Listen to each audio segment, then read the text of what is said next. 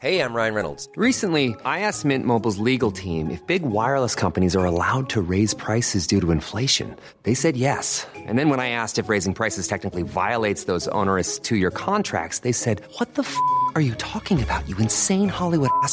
So to recap, we're cutting the price of Mint Unlimited from $30 a month to just $15 a month. Give it a try at mintmobile.com slash switch. $45 up front for three months plus taxes and fees. Promo rate for new customers for limited time. Unlimited more than 40 gigabytes per month. Slows. Full terms at mintmobile.com.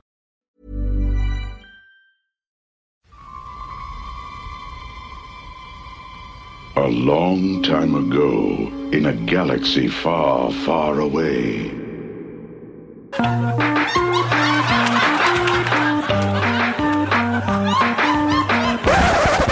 Funciona, ¿verdad? Así de importante es una banda sonora. Escuchas. Escuchas un podcast de Dixo. Escuchas. Filmonauta. Filmonauta. Con Dani Sadia. Por Dixo. Dixo. La productora de podcast más importante en habla hispana.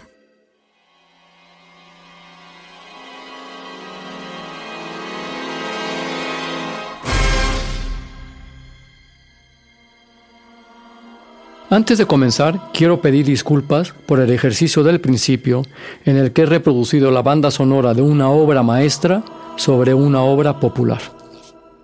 La música que han escuchado fue la banda sonora de una pieza tan emocionante como desgarradora llamada Ameodeus e interpretada por el rey de las tablas del Old Vic londinense Kevin Spacey. Su autor es el irrepetible Keyboard Cat y solo Jimmy Kimmel podría juntar a Starring two-time Academy Award winner Christoph Waltz, Academy Award winner Ben Kingsley, Academy Award nominee Gary Oldman, with Mandy Patinkin, Damn cat. Abby Cornish, Please call a vet! Sir James Kimmel as Dramatic Chipmunk, and two-time Academy Award winner Kevin Spacey as Amiawa Deus.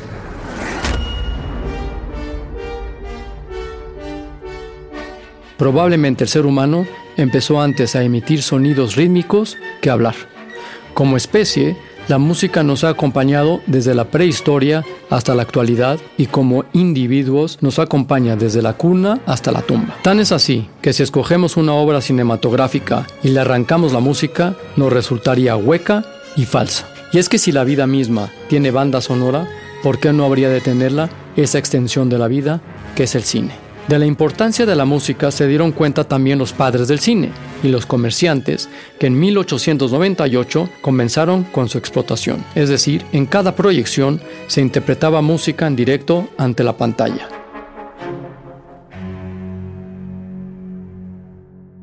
Filmonauta. Muy probablemente lo hicieran porque eran conscientes de la dificultad de entrar en la historia sin un acompañamiento musical que ayudara a conectar con su tempo emocional. No voy a hablar de las grandes bandas sonoras de la historia del cine, de los Morricone, los Williams, los Badalamenti, los Herman, los Vangelis o de la oscarizada proeza de la familia Coppola y de Nino Rota con El Padrino. Es más, el podcast de Filmonauta usa soundtracks de películas para fondear la producción. El productor de Filmonauta, Federico del Moral, y yo hemos tenido discusiones bizantinas sobre la fijación de Federico con Nino Rota. Agradecería que le dijeran que ya le baje la obsesión y que busque otros compositores. Gracias. Tampoco voy a entrar en el aspecto comercial de las bandas sonoras, de cómo pasaron de considerarse un ingreso residual a convertirse en una de las fuentes de ingresos principales en algunos casos, a volver a caer en el infierno por la debacle de la industria musical. ¿Recuerdan este tema?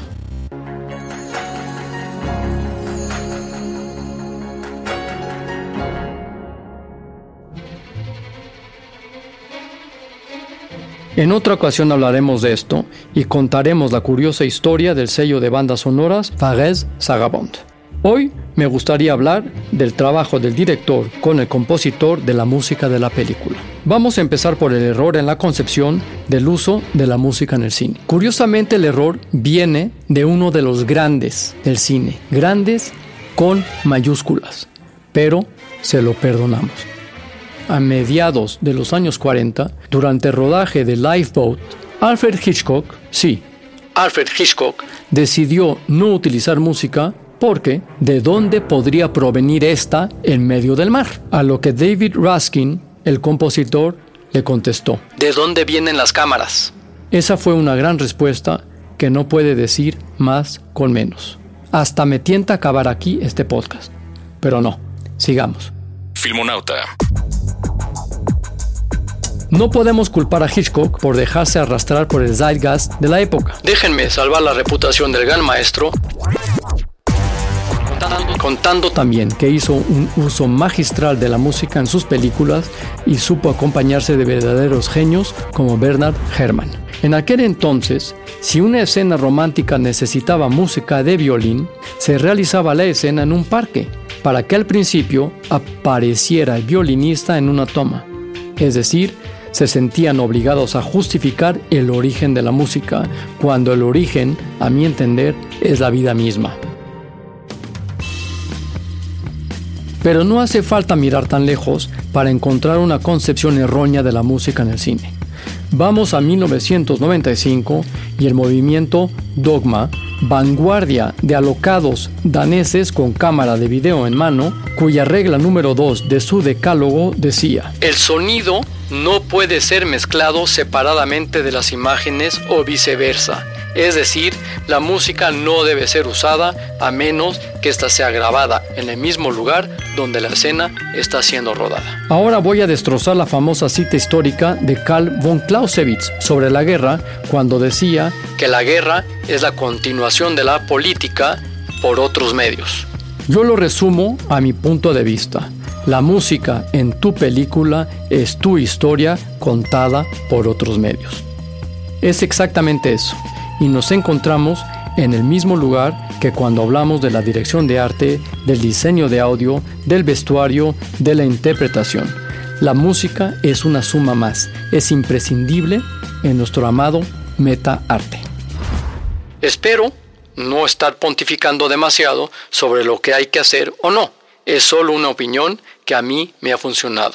Y no, no me considero teórico del cine sobre todo porque me gusta socializar de vez en cuando con el otro sexo y no hay nada menos atractivo para una mujer que un teórico del cine. Créanmelo, he intentado ligar así y nunca me ha funcionado. Pero volvamos al trabajo colaborativo compositor-director. Ahora les daré un ejemplo propio y uno ajeno. Mi experiencia. Durante la producción de 319 acariciaba la idea de contar con el músico Robin Guthrie. Robin era guitarrista del grupo escocés Cocteau Twins, un grupo que admiraba.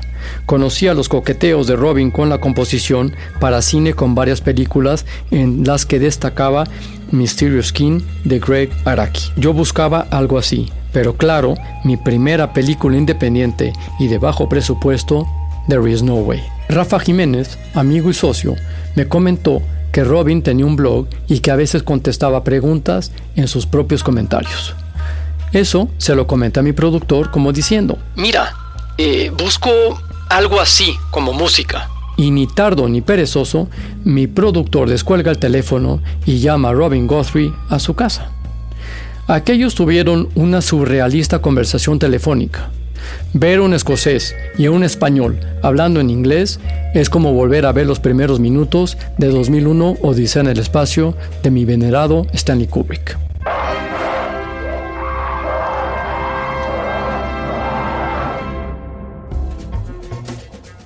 Tras colgar el teléfono, mi productor me dice, Muy majo, ¿eh?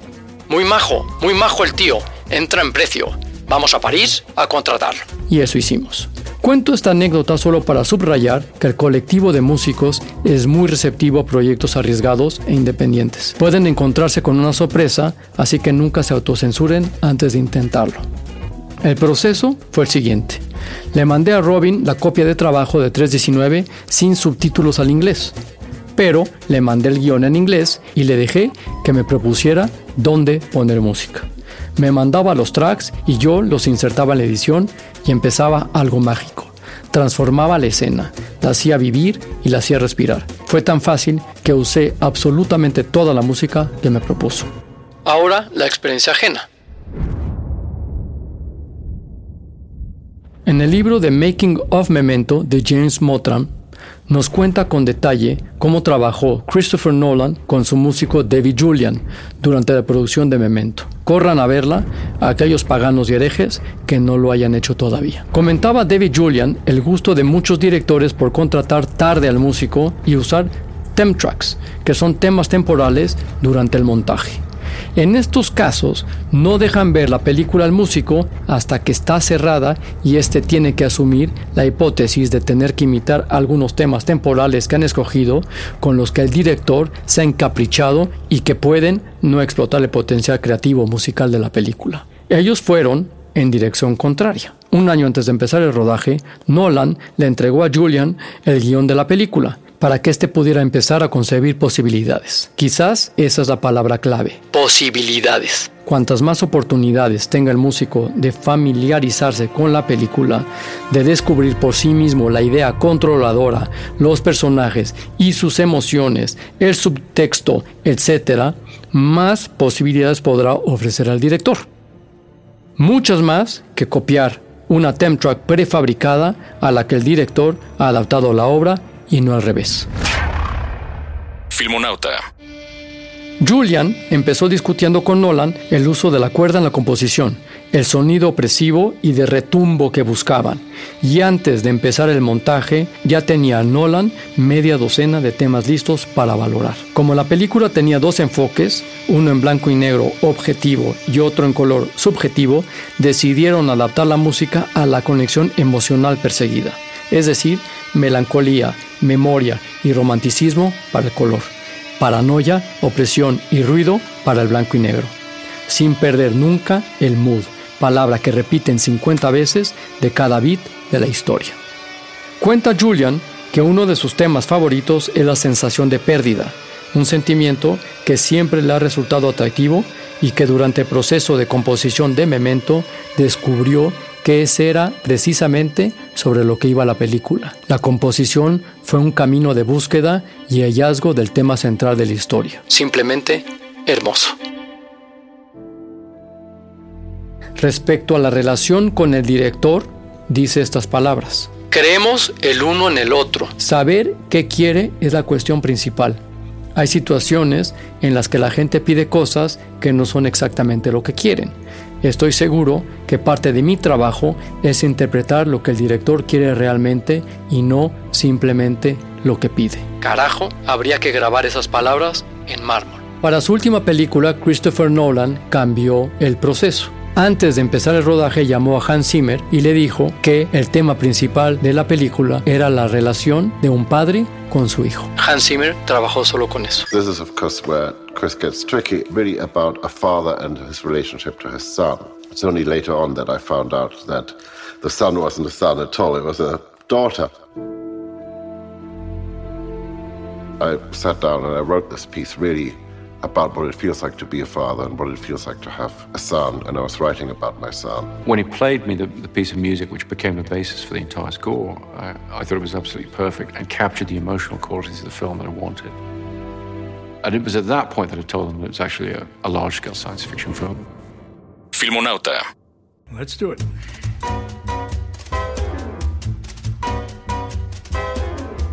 Como director, no me importa reconocer que muchas veces no puedo verbalizar exactamente lo que busco. Probablemente porque ese algo que busco no exista todavía. Eso es lo que pido a mi equipo creativo, que con sus creaciones expandan mi libertad de elegir ofreciéndome distintas posibilidades. Someter a tu equipo al dictado de tus órdenes no te hace más libre o más poderoso. Lo que consigues así es ser esclavo de tu ego. Para ilustrar esto, por favor, corran ahora mismo a ver No Country for All Men de mis venerados hermanos Cohen y escuchen la música. Música entre comillas. Porque dura solo 16 minutos en toda la película, incluyendo los créditos. Pero escuchen cómo esos 16 minutos se integran en solitario con semejante obra de arte. Como decía el creador del arte minimalista, Less is more. Después de eso, corran a ver Bleu de otro de mis venerados, Krzysztof Kieslowski, donde integra de manera magistral la música de un músico dentro de la misma música de esa película. Como le dije yo a Natalie Portman, absoluta perfección. Y para acabar, el consejo de siempre, que hablando de bandas sonoras, viene perfecto. Futuro cineasta, escucha. Eso es Fimonauta y nos escuchamos una vez más la próxima semana. Mmm, ni no rota. ¿No les digo?